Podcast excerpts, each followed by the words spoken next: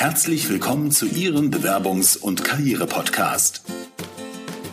Wenn Sie sich beruflich neu orientieren oder sich weiterentwickeln wollen, bekommen Sie hier professionelle Unterstützung und jede Menge Tipps und Tricks.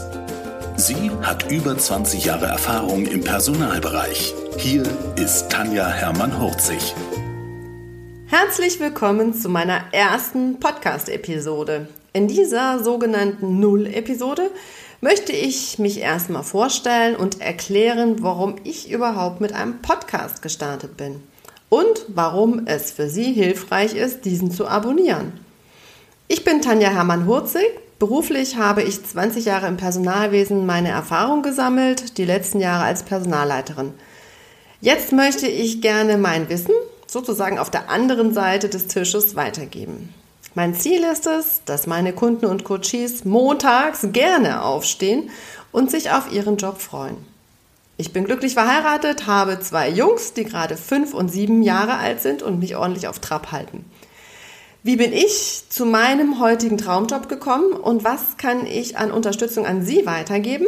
Dazu ein Schwank aus meinem Leben. Eigentlich hatte ich nach der 10. Klasse die Nase voll von Schule. Ich wollte Kosmetikerin oder Goldschmiedin werden. Ich liebte Cremes und Düfte ich glaube, damals kannte ich noch so jeden Duft und wusste, wer was trägt, wenn jemand an mir vorbeilief. Alternativ war auch Parfümeur eine Idee. Außerdem interessierte ich mich für Schmuck. Schon meine Oma konnte an keinem Juweliergeschäft vorbeilaufen, ohne die Auslage ausgiebig zu betrachten. Das hatte ich wohl von ihr geerbt. Also knetete ich erstmal Fimo und Salzteig, statt mit Gold und Silber zu experimentieren. Meine Mutter wusste gar nicht, welche Fimo-Brosche, selbstverständlich mit passenden Ohrringen, sie zuerst tragen sollte. Und wie das damals so mit den Einflüssen von Eltern und Großeltern ist, habe auch ich gehört, Kind mit deinen Noten, mach weiter mit der Schule, dann kannst du später studieren. Als Juwelier musst du dir täglich neue Schmuckstücke ausdenken und verdienst trotzdem nichts. Hinzu kam, dass ich dann auch noch eine Unverträglichkeit mit vielen Creme-Inhaltsstoffen hatte, sodass Kosmetik definitiv rausfiel. So kam dann tatsächlich, so kam ich dann tatsächlich zu meiner Banklehre, sozusagen erstmal was Solides.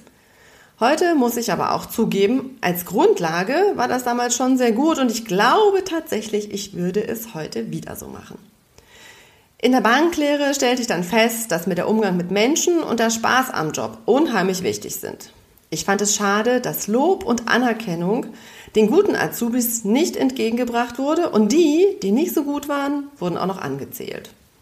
Da entstand mein Beschluss, das irgendwann mal als Personalleiterin besser zu machen. Ja, da hatte ich tatsächlich den Entschluss gefasst, Personalleiterin zu werden. Das Ziel hatte sich wohl in meinem Unterbewusstsein festgesetzt.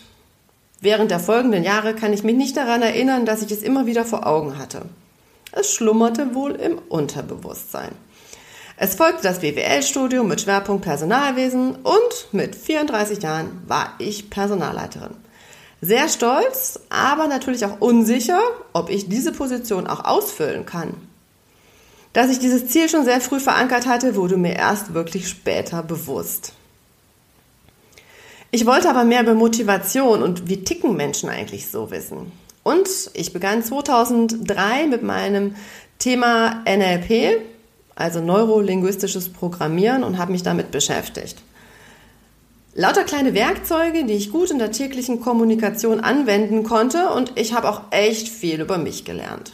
2005 habe ich die einjährige Coaching-Ausbildung abgeschlossen und 2008 habe ich nach einem weiteren Jahr die Trainerausbildung beendet. Weiterbildung war für mich immer ein tolles Thema und ich hatte ganz viel Spaß daran, so kleine Tipps und Tricks im Anschluss weiterzugeben. Meine Coachings fanden dann erstmal nebenberuflich und abends statt. Nachdem ich 2010 unseren ersten Sohn bekam, habe ich das Coaching in der Elternzeit ausgebaut. Nur Windeln wechseln und Babykurse war nicht so mein Ding. Ich war froh, mich auch über andere Themen auszutauschen und am Ball zu bleiben. Das war auch der Grund, warum ich hochschwanger mit dem zweiten Kind Personalwesen an der Hochschule gelesen habe.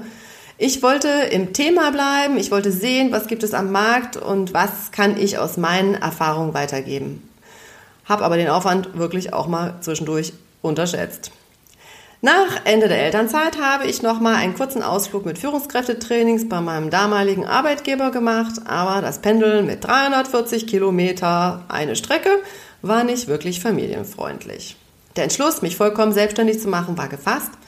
Es folgte eine extrem steile Lernkurve im Online-Bereich. Website, Online-Kurse, Kontaktliste, Webinare, Podcast und alles, was dazugehört. Manchmal war es zum Verzweifeln. Aber ich war immer stolz, wenn ich wieder einen Meilenstein erreicht habe. Ich habe meine Berufung gefunden. Ich stehe liebend gerne montags auf und ich freue mich, meinen Coaches auf ihrem Weg im Business weiterzuhelfen. So ganz allgemein, vielleicht mal ausgedrückt, ich unterstütze sie dabei herauszufinden, was sie eigentlich wollen, wenn sie im Business unzufrieden sind. Dazu habe ich natürlich in meinen Ausbildungen allerhand Werkzeug kennengelernt, die ich nutzen kann. Aber manchmal ist es auch echt total einfach nur ein an die Hand nehmen, ein Austausch auf Augenhöhe, einfach mal zuzuhören oder Mut zu machen und auch gerne mal in den Allerwertesten zu treten, wenn das gewünscht ist. Davon habe ich auch so einige Coaches. Manchmal ist es auch so, einfach mal Alternativen aufzuzeigen, die meinen Coaches gerade so gar nicht auf dem Schirm sind. Die nächsten Episoden habe ich jetzt erstmal dem Thema Bewerbung gewidmet. Dabei geht es mir allerdings nicht darum, wie mache ich das richtig. Also gibt auch ein paar Tipps und Tricks äh, dazu. Aber mir geht es eher darum, wie finde ich eigentlich den richtigen Job. Gerne nehme ich aber natürlich auch Themen und Fragen auf. Schreiben Sie mir, rufen Sie mich an. Ich freue mich auf den Austausch mit Ihnen. Vielen Dank fürs Zuhören. Wenn Ihnen die Business-Tipps gefallen haben, dann geben Sie gerne Ihre Bewertung bei iTunes ab. Die Shownotes zu dieser Episode finden Sie unter www.hermann-40.de slash und dann die Nummer dieser Episode eingeben. Und die besten Bewerbungstipps aus dem Podcast gibt es unter www.hermann-40.de slash Bewerbungstipps. Bis bald beim Bewerbungs- und Karriere-Podcast mit Tanja Hermann-Horzig.